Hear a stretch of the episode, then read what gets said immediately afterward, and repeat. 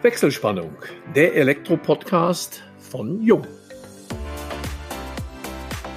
Hallo und herzlich willkommen zu unserem heutigen Jung-Podcast unter der Überschrift Elektroinstallateur, Motorrad-Champion und Professor.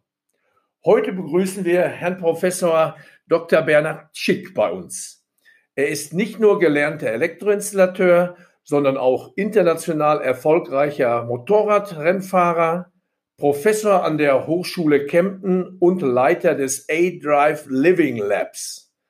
Was spannend klingt, ist es auch. Wir wollen mehr über diesen außergewöhnlichen Werdegang erfahren.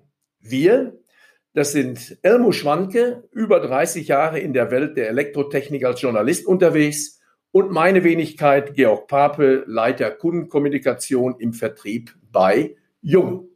Ja, hallo Bernhard. Wie man aus der Überschrift schon erkennen kann, äh, du hast einen ungewöhnlichen Werdegang, äh, beruflich, privat. Würdest du uns einmal kurz so deine, äh, mit einzelnen Eckdaten deine Vita skizzieren? Ja, gerne. Ja, erstmal hallo Georg, hallo Elmo. Es ist immer die Frage, wo man dann anfängt bei der, bei der Vita. Aber ich sage jetzt mal so, von der generell, ich habe mittlere Reife gemacht und habe dann äh, früh dann angefangen, eine Elektroinstallationslehre zu machen, habe also ganz klassisch Elektroinstallateur gelernt, mit allem, was dazugehört, mit Schlitzeklopfen bis hin zu Schaltschränke verdrahten. Und äh, habe aber dann sehr früh festgestellt, dass ich da gerne noch weitermachen würde, habe dann ein paar Hochschulreife gemacht und habe dann parallel äh, schon auch in der Lehrzeit mit dem äh, Rennsport begonnen, mit dem Zweiradrennsport das dann, sagen wir schon relativ früh dann auch international war und habe dann neben Rennsport dann ein Studium begonnen, habe dort das Studium der Mechatronik studiert und ähm, habe mich dann sozusagen überwiegend dann in der Fahrzeugtechnik eingearbeitet, also Mechatronik in der Fahrzeugtechnik und tummel mich eigentlich, sagen wir, seit vielen Jahren rund um Fahrzeugentwicklung im Bereich Fahrwerk, Fahrdynamik und heute dann in den Bereichen wie Fahrerassistenzsysteme, automatisiertes Fahren. Also im Grunde dann über das Hobby zu deiner jetzigen Berufung gekommen. Ja, so kann man das ungefähr sagen. Also letztendlich war es so, dass ich immer sehr begeistert von der Technik war. Man fängt natürlich an mit 16, wenn man dann am Moped rumschraubt. Und ich sage mal, mit der technischen Lehre, als Elektroinstallateur natürlich auch sehr viel technischen Background hatte. Dann hat mich das, ähm, die Zweiradtechnik und die Motorentechnik, die Fahrwerkstechnik so fasziniert, dass ich gesagt habe, ich will da mehr drüber erfahren. Und was macht man, wenn man Elektriker gelernt hat und mit der Mechanik zu tun hat? Dann versucht man das zu kombinieren und dann studiert man Mechatronik. So ist letztendlich entstanden, dass ich gesagt habe, ich ähm, habe ja im Beruf viel über Elektrik, äh, Elektronik auch äh, gelernt und jetzt will ich das kombinieren. Und es war, denke ich, ein guter Entschluss, die Kombination herzustellen. Ja, wenn du uns nochmal ja einige Eckdaten deiner Karriere als Motorradrennfahrer aufschilderst, weil du hast das eben so ganz bescheiden erwähnt. Ich bin dann in den Motorradrennsport eingestiegen, wie ich aber weiß, war das äh, doch teilweise eine recht imposante, sogar internationale Karriere. Was waren deine größten Erfolge und woran erinnerst du dich am liebsten? Ich war ja 16 Jahre unterwegs im, im Rennsport. Es fängt natürlich an, dass man das hobbymäßig macht mit Motorradrallyes äh, beispielsweise und dann trennt sich ja ein bisschen die Spreu vom Weizen. Es gibt dann immer welche, die dann weiterkommen und welche, die dann äh, sozusagen eher auf der Hobbyebene hängen bleiben und bin dann in die deutsche Meisterschaft eingestiegen.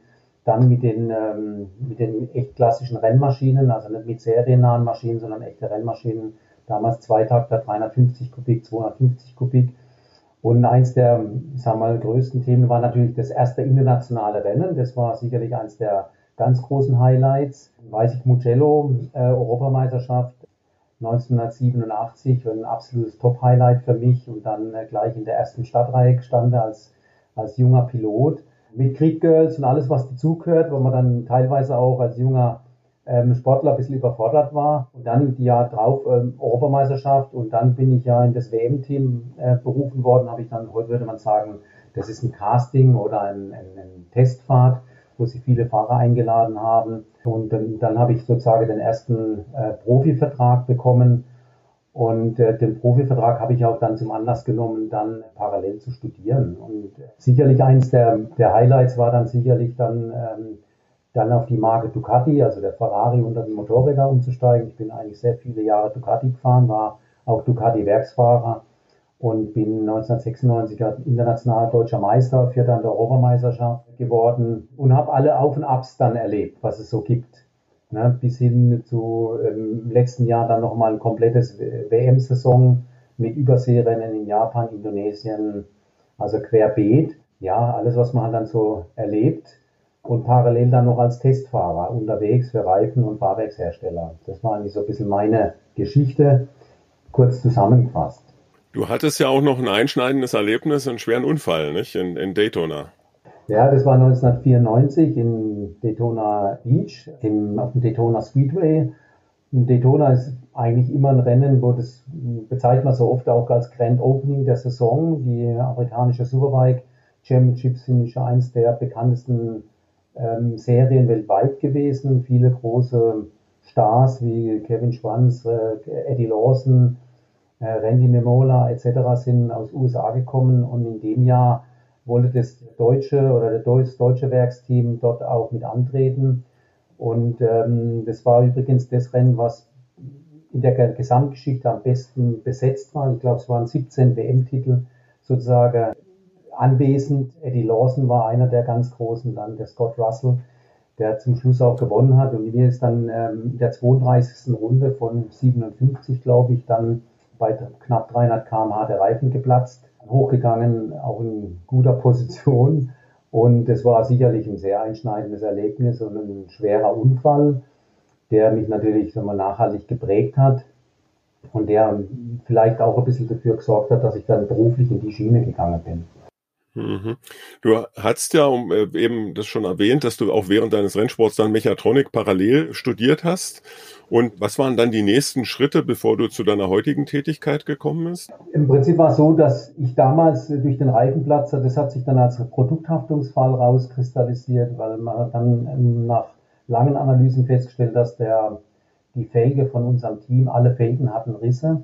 Die waren sozusagen unterdimensioniert in der Steilwand bei der hohen Geschwindigkeit und durch diese Anpressdruck in der Steilwand. Und das Gutachten wurde beim TÜV Süd erstellt und so bin ich dann irgendwie zum TÜV Süd gekommen. Habe dann dort sozusagen dann auch ein, ein Team aufgebaut, wo es rund um Entwicklungsdienstleistungen ging. Und so bin ich eigentlich dann an die Büro mit der sagen wir, Fahrzeug, Vierräder, Pkw-Entwicklung gekommen bin, auch durch die Nähe zu BMW und habe dann sozusagen mich eigentlich sehr stark dort um Messtechnik, Messmethodik und solche Dinge dann äh, gekümmert und habe dort ähm, dann, bis ich dann sozusagen den TÜV nach, nach 13 Jahren verlassen habe, mich um ähm, viele Fragestellungen rund um Fahrdynamik und Fahrwerksentwicklung gekümmert und schon ganz früh eigentlich auf Fahrerassistenzsysteme begonnen. Und so bin ich sozusagen eigentlich in diesem mechatronischen Zweig, der ja sehr allgemein ist, da wird ja theoretisch auch für Waschmaschinen, für alles Mögliche, ist man ja ausgebildet worden, bin ich dann sozusagen eher in die Fahrzeugmechatronik dann ab, abgedriftet, mehr Messtechnik und äh Fahrwerksregelsysteme und solche Dinge dort betreut. Ja, da liegen wir ja, Bernhard, nach deinen sportlichen Schwerpunkten schon so ein bisschen in der heutigen Tätigkeit. Also deine äh, heutigen Tätigkeitsschwerpunkte liegen ja in der Lehre an der Hochschule Kempten und vor allen Dingen in deiner Funktion, ich zitiere, als Leiter des A-Drive Living Labs. Jetzt bin ich da nicht extrem vor, äh, vorgespannt. Erklär uns einmal, was wir unter A-Drive Living Lab verstehen können, weil ich denke, viele unserer Zuhörerinnen und Zuhörer werden den Begriff ähnlich, wie es mir gegangen ist, beim ersten Mal vielleicht gar nicht direkt zuordnen können. Ja, also ich kümmere mich äh, an der Hochschule Kempten, habe dort äh, sozusagen einen Lehrauftrag, also einen Auftrag, Lehre durchzuführen, aber ein Großteil meiner Tätigkeit äh, beschäftigt sich um die Forschung. Nach dem, ich sage jetzt mal, nach dem Helmholtz-Prinzip geht es ja immer darum, dass man Forschung und Lehre immer sehr eng verzahnt, weil das sich gegenseitig befruchtet. Wir müssen ja junge Menschen für die Forschung begeistern und die Erkenntnisse und die Technologien der Forschung auch wieder in die Lehre reintragen. Und ähm, ich kümmere mich eigentlich im Schwerpunkt rund um das automatisierte Fahren. Das, dafür steht auch A-Drive. Das A könnte natürlich für Allgäu auch stehen, aber es steht jetzt in dem Kontext für äh, ADAS, Advanced Driver Assist Systems, was äh, übersetzt Fahrerassistenzsysteme heißt, so wie ein äh, Notbremsassistent, ein Spurhalteassistent, ein Abstandstempomat. die man heute ähm, sehr breit in viele Fahrzeuge verbaut hat. Aber wir sind ja auf dem strammen Weg ähm, hin ins, zum automatisierten Fahren. Und deswegen steht es A eigentlich für automatisierende Fahren, also A-Drive. Und das ist eigentlich der Schwerpunkt auch der Forschung. Ihr kommt ja dabei auch an einem zentralen Thema, das vor allem das Elektrohandwerk natürlich auch berührt, gar nicht vorbei. Das ist das Thema E-Mobilität. Und da würde ich schon gerne mal nachfragen. Es gibt ja augenblicklich nimmt offensichtlich die E-Mobilität buchstäblich Fahrt auf und äh, es werden mehr Fahrzeuge zugelassen, äh, aus welchen Gründen auch immer. Aber zunächst äh, teilst du die Einschätzung äh, unseres bayerischen Ministerpräsidenten. Bei unser muss ich sagen, ich lebe im Allgäu für die Zuhörerinnen und Zuhörer, dass ab 2035 äh, keine Verbrenner mehr produziert werden? Ja, die Aussage ist natürlich auch ein bisschen politisch und opportunistisch geprägt, muss man ja mal ganz klar sagen. Also diese Pauschalaussage, da zucke ich immer zusammen, weil grundsätzlich hat die Politik ja nicht die Aufgabe, Rahmenbedingungen zu stellen und nicht Technologie vorzuschreiben. Das sollen bitte die Wissenschaftler und Forscher und Entwickler äh, machen. Und äh, wenn die Aussage kommt, Verbrenner, das könnte ja sein, dass wir einen Kraftstoff, einen CO2-neutralen Kraftstoff produzieren, den wir verbrennen, weil wir halt, ich sage jetzt mal, in einem Schnapsglas so viel Energiedichte vorhalten können. Ich meine, in einem Liter Diesel haben wir 10 Kilowattstunde an, an Energiedichte. Das ist ja der Wahnsinn. Und dann ist diese Aussage, dass wir den Abschied vom Verbrenner machen. Eigentlich meint er ja von dem Verbrenner von fossilen Energien.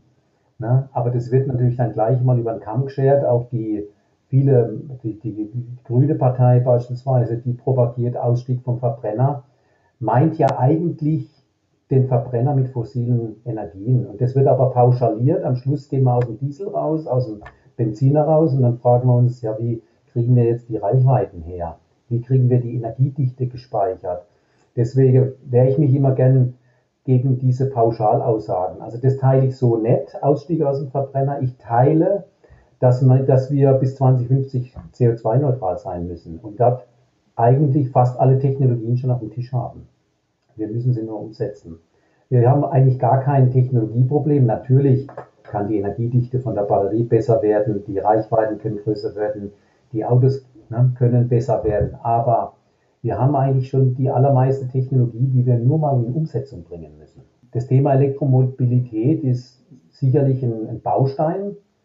Aber ich sage mal, selbst die Friday for Future Aktivisten sagen, das wäre nur eine Brückentechnologie. Jetzt kennen wir in unserer Generation das Thema äh, Atomenergie auch als Brückentechnologie. Ne? Wir haben für 40 Jahre schon über, ähm, über Kernfusion gesprochen. Das heißt, die Elektromobilität per se löst nicht unser Problem. Das äh, muss uns halt klar sein. Und äh, es ist auch nicht für jedes Profil geeignet. Und äh, das ist ein Baustein und so muss man es eigentlich auch sehen. Es ist keine Alternative, es ist nur eine komplementäre Technologie. Ja, richtig. Genau da entwickeln sich, äh, also mal unabhängig von den Zukunftsprognosen, entwickelt sich dieser Markt gerade der E-Mobilität natürlich zurzeit relativ rasch. Natürlich sind wir auch hier von der Infrastruktur noch relativ weit entfernt und äh, auch noch nicht so aufgestellt, wie man sich das bei den Reichweiten heute ja auch vorstellt. Und da die Frage, was muss aus deiner Sicht getan werden, um die E-Mobilität unter ökologischen und auch ökonomischen Gesichtspunkten äh, ja noch attraktiver zu gestalten? Ja gut, das erste Problem der Elektromobilität ist, dass Elektromobilität nur Sinn macht, wenn wir es mit regenerativen Energien versorgen können. Das heißt, der erste Weg, was wir brauchen, wir brauchen regenerative Energien im Überfluss. Und solange wir mit jedem neuen Elektrofahrzeug verlangsame ich den Ausstieg aus der Kohle, muss man ganz klar sagen, wir haben eine gewisse Verbreitung der Regenerativen, die ist ja ein bisschen in Stocken geraten durch die Abstände der Windmühlen, der Windkraftwerke, ist vom Umweltschutz nicht so einfach, Wasserkraftwerke und, und so weiter. Ne? Also es gibt viele Schwierigkeiten, das auch so umzusetzen. Aber de facto ist es so, dass halt der Großteil der Energie mit äh, Kohle produziert wird. Und wir müssen alle Anstrengungen verwerten, das abzubauen. Das ist der erste Schlüssel, weil das, solange wir ein neues Elektrofahrzeug, einen Zusatzverbraucher schaffen, verlangsamen wir den Ausstieg von der Kohle. Und das ist für mich das aller, allererste, was wir schaffen müssen. Das zweite ist, wir müssen sehr viel mehr in diesen Nutzerszenarien denken. Es gibt Profile, also ich sage jetzt einfach mal so eine Deutsche Post, die einen Lieferdienst machen, jeden Tag 250, 200 Kilometer fahren, die Batterie eine Reichweite von 250 Kilometer vielleicht hat. also gerade so 50 Kilometer Reserve und das jeden Tag 300 Tage im Jahr. Optimales Profil und dann zehn Jahre lang. Dann kriege ich diesen Rucksack an Energie den, oder CO2-Rucksack, den ich in der Batterie binde, zigfach zurück. Aber wenn ich einen Polo beispielsweise oder irgendwie so einen Kleinwagen, der nur, der sowieso nur statistisch 100.000 Kilometer draufkriegt und wo die Familie vielleicht dann einmal im Jahr auch mal 500, 600 Kilometer fahren will und deswegen auch eine größere Reichweite will, mit einer großen Reichweite von 400 Kilometer versorgt, dann kriege ich den CO2-Rucksack never ever. Den kriege ich nie mehr zurück. Macht Elektromobilität keinen Sinn. Das heißt, wir müssen viel mehr in diesen Nutzerszenarien denken und dort Elektromobilität einführen, wo sie große Wirkung entfaltet. Ne? Und nicht dort, wo sie politisch opportun ist. Und das ist, äh, glaube ich, der springende Punkt. Ich könnte mir zum Beispiel vorstellen, wir müssten viel mehr über Zweit- und Drittfahrzeuge, also wir müssten schauen, wie kriegen wir Zweit- und Drittfahrzeuge in der Flotte ersetzt? Wie können wir Flotten ersetzen? Ne? Also ein gutes Szenario ist so ein Sportfahrzeug. Ne? Das könnte super elektrisch sein. Ihr beschäftigt euch ja, du hast es angesprochen, eben auch mit Fahrkomfort, mit dem Nutzerverhalten, all diesen Dingen. Wenn du dir heute die aktuellen Produktpaletten an E-Mobilen anschaust, welche Veränderungen auf dem aktuellen Status erwarten künftige Käufer äh, im Fahrzeug hinsichtlich Sicherheit, Fahrdynamik? Ist das alles vergleichbar? Ich meine, eine, ein Punkt ist ja sicherlich, dass die E-Mobile meist schwerer sind, allein schon durch die Akkutechnik. Wie sind da deine Erfahrungen? Also ich sage mal, als Ingenieur erschließt sich es mir jetzt nicht so richtig, warum wir 800 Kilo Batterien spazieren fahren, weil jeder die Formel F ist gleich M mal A kennt, das Newton'sche Gesetz und deswegen ist es schwer zu verstehen, wenn wir im Gegenzug Dieselheizungen haben. Also da ist, denke ich, äh, sowieso noch mal einiges zu überdenken. Das Zweite ist, ähm, die Menschen, wir sind ja viel mehr in einer Ad-Hoc-Gesellschaft, Dinge flexibel und schnell entscheiden zu können und ich sage mal, sehr stark in der Individualisierung unterwegs. Und da wollen Menschen natürlich nicht eingeschränkt sein. Das erleben wir jetzt ja auch mit Covid, dass das uns sehr schwer fällt. Ein Reichweitenthema schränkt ein. Also ich kann nicht mehr so flexibel mein, meine Planung machen. Ich muss sehr viel präziser planen, war früher übrigens üblich, aber heute nicht mehr akzeptiert. Und an dem wird auch viel scheitern, dass ich plötzlich in meiner Freiheit eingeschränkt bin, weil ich Reiseunterbrechungen habe, wo ich nicht mehr bestimmen kann, was ich tue weil ich vielleicht eine halbe Stunde brauche zum Laden. Ja, oder nicht ad hoc mal sagen kann, jetzt fahre ich nach Köln, weil mein Fahrzeug die Reichweite nicht hat. Und ich glaube, dass ähm, das im Nutzerverhalten, also bei dieser ganzen Diskussion sind, spielen die Menschen, die das später nutzen sollen, zu wenig eine Rolle. Also man müsste die sehr viel mehr einbeziehen, um rauszukriegen, was die denn nämlich ertragen und warum die es kaufen. Ansonsten funktioniert es nur mit einem, ja, müssen wir es halt ähm, vorschreiben ne? Oder über Verbote. Aber um die Menschen mitzunehmen auf der Reise, glaube ich, müssten man, müsste man die viel mehr mit einbeziehen in diese Entwicklungen. Mhm. Ja, wie gesagt, du sprachst ja schon Reichweite, Akkutechnik, das sind sicherlich Themen, wo man sich sicher auch als Ingenieur weiterhin noch intensiv mit beschäftigen müssen. Aber einen Aspekt möchte ich nochmal aufgreifen. Also gerade die Sachen der Spaßmobile, Sportwagen, Zweit-, Drittwagen, da ist natürlich das E-Mobil mit seinem Drehmoment und seiner Beschleunigung prädestiniert, dass ich dann wirklich den sonntäglichen 80 Kilometer Ausflug, ich weiß nicht, über welchen Pass dann wirklich mit relativ sauberer Antriebstechnik bringe, macht Sinn. Dem schließt sich eine Frage an, jetzt du als leidenschaftlicher Motorradfahrer, ist in der Hinsicht, gibt es eigentlich schon Elektromotorräder, jetzt mal äh, nicht wenig abgesehen von den Rollern, die man überall sieht, sondern wirklich äh, leistungsstarke und auch optisch ansprechende Bikes in der Hinsicht? Also es gibt ja eine Serie, eine Elektroserie auch, äh, so wie diese ähm, Formula I, so gibt es ja auch die Moto, Moto I, die im Rahmen von der MotoGP fährt.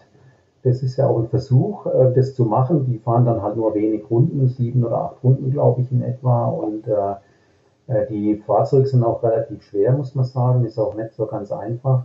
Beim Motorrad ist es besonders schwierig, weil natürlich die Aerodynamik nicht besonders gut ist. Das heißt, der spezifische Verbrauch ist eigentlich nicht so ganz optimal. Ne? Und natürlich sind die Fahrleistungsdaten wie beim Pkw äh, sehr gut. Aber man hat ein, ein echtes Reichweitenproblem, weil ich kann halt nicht das Thema Gewicht unendlich treiben. Ne? Beim Pkw, der vorher schon 1,5 Tonnen gewogen hat, der wiegt jetzt plötzlich dann halt 2 Tonnen. Ne? Also Motor raus, Batterie rein, ein bisschen Elektroantriebe und dann wiegt er halt 2 Tonnen vielleicht. Und äh, beim, dann ist das ein Zuwachs, ich sage jetzt mal, von 25, 30 Prozent maximal. Beim, beim Motorrad habe ich aber gleich einen Zuwachs von 70, 80 Prozent. Und das ist halt dann schwierig. Also beim Motorrad wird es schwierig. Natürlich, es gibt auch E-Scooter und nicht nur diese kleinen Stadtflitzerlinnen, die man da, die auch ähm, sagen wir, bedenklich sind, die da in den Städten rumstehen. Es gibt ja auch die echten Scooter, also auch als Elektro, die ja sicher schon auch was zur Mobilitätswende beitragen könnten. Wir könnten ja mit so einem kleinen Scooter in die Stadt fahren. ja. Ja, das Thema E-Mobilität ist ja sehr stark auch politisch getrieben und von, von ganz unterschiedlichen oder aus ganz unterschiedlichen Interessenlagen heraus. Und ein Dreh- und Angelpunkt in der Diskussion ist ja, und das ist ja auch das Reizthema, ist die Herstellung der Akkus, die Entsorgung und natürlich auch die Gewinnung der notwendigen Rohstoffe. Wie bewertest du diese Diskussion oder wie ist dort dein, deine Einstellung zu diesem Thema? Also ich habe eins gelernt, dass es nichts ohne Nebenwirkungen gibt. Das mag beim Medikament sein oder wenn ich ein tolles Produkt kaufe, dann kostet es halt Geld, dann ist die Nebenwirkung, dass es viel Geld kostet. Also es gibt nichts ohne Nebenwirkungen. Das ist auch dort so. Wenn mir jemand erzählt, dass die Technologie der Heizbringer ist, dann wäre ich schon ein bisschen vorsichtig. Bei dem Thema Elektromobilität muss man halt bedenken, dass viele Folgen überhaupt noch nicht abschätzbar sind. Also wir wissen auch das Thema EMV, wir kennen auch den, die Diskussion Elektrosmog als Elektriker. Legt man jetzt die, die Schalterleitung ans Bett oder nicht? Wie, wie verlegt man die? Also so Sachen haben wir uns ja schon Gedanken gemacht und jetzt haben wir plötzlich eine Leistung, die wir da in, in, in so ein Fahrzeug zuführen. Die Diskussionen werden irgendwann kommen. Genauso und das, das Thema Batterie, ich meine, solange wir nicht, wir haben nicht wirklich eine Alternative zur Lithium-Ionen-Batterie derzeit.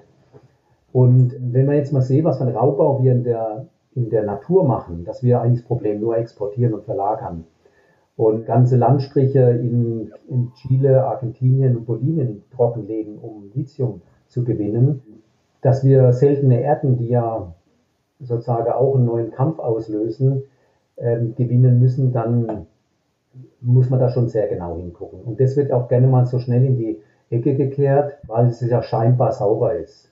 Für mich ist die Elektromobilität per se noch nicht sauberer. Ja, da ist noch viel zu tun. Und wir müssen aufpassen, dass wir die Probleme nicht nur verlagern. Elektromobilität wird kommen.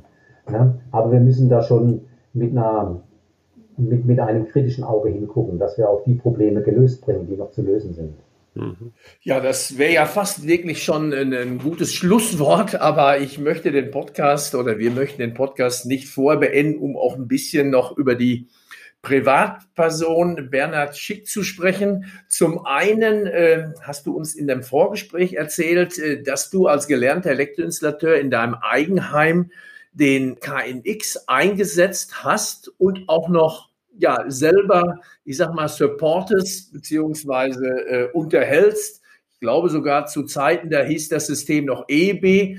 Und ich glaube, da ist ja auch eine gewisse Art Verwandtschaft. Denn wenn ich sehe, was in dem äh, Automobil schon an Bussystemen drin ist, selbst von der profanen Fensterheber. Ich kenne also mittlerweile kaum mehr ein Auto, wo die Fenster noch gekurbelt werden, aber ich kenne noch viele, viele Wohnungen und Häuser, wo die Jalousien noch äh, mit Gurtband gezogen werden. Vielleicht dazu noch ein paar Statements was du für Funktionen in deinem Eigenheim realisiert hast und vielleicht noch, was es, wobei ich das fast bezweifeln äh, möchte, noch für Hobbys gibst, denn ich denke, dein Alltag bzw. dein Leben ist mit den ganzen Tätigkeiten schon recht prall gefüllt. Ja gut, ich habe mein eigenes Haus vor 20 Jahren, das hat mich dann schon gleich begeistert, dass es sozusagen ein Bussystem im Haus gibt. Das war natürlich am Pkw schon bekannt. Dort gibt es ja das sogenannte CAN-Bus. Mhm.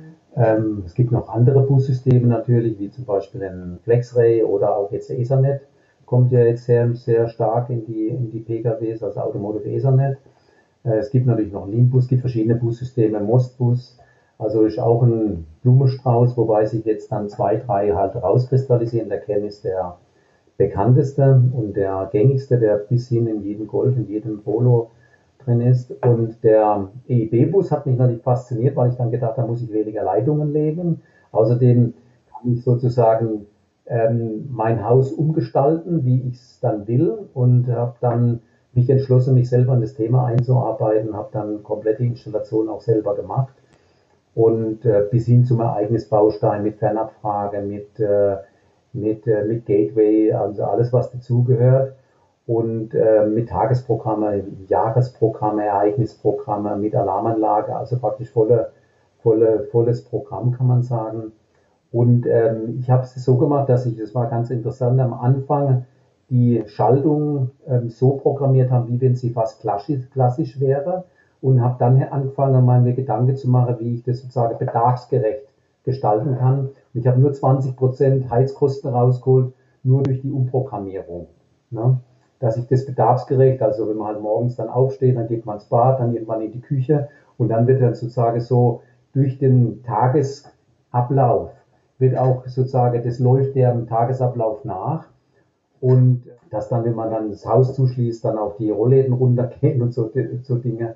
Und das hat mich fasziniert, muss ich sagen. Ne? Da denke ich, wäre noch viel mehr drin. Mich wundert es, dass das nicht viel mehr Verbreitung findet. Ist halt auch wahrscheinlich ein bisschen zu teuer.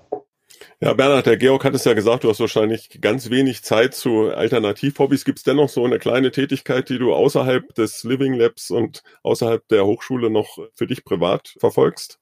Ja, ich fahre noch E-Bike, E-Mountainbike. als, als Motorsportler und jetzt in die Jahre gekommen, da braucht man ein bisschen noch einen Boost.